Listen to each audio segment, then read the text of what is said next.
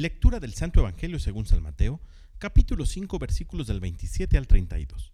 En aquel tiempo Jesús dijo a sus discípulos, Han oído que se dijo a los antiguos, no cometerás adulterio, pero yo les digo que quien mire con malos deseos a una mujer, ya cometió adulterio con ella en su corazón.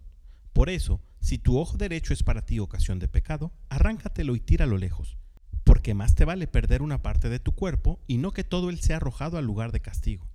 Y si tu mano derecha es para ti ocasión de pecado, córtatela y arrójala lejos de ti, porque más te vale perder una parte de tu cuerpo y no que todo él sea arrojado al lugar del castigo. También se dijo antes, el que se divorcie, que le dé a su mujer un certificado de divorcio.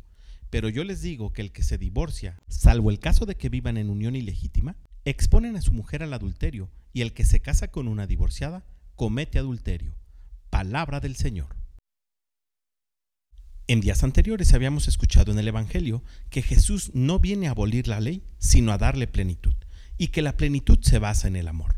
Y el día de hoy nos pone varios ejemplos en los que nos demuestra que no nos podemos limitar al cumplimiento estricto de la ley, sino que tenemos que ver en lo más profundo de ella. Y prueba de ello es cuando se refiere al divorcio. Jesús en el mismo Evangelio de San Mateo, en su capítulo 19, les dice a los judíos, ustedes lo tenían permitido por la dureza de su corazón.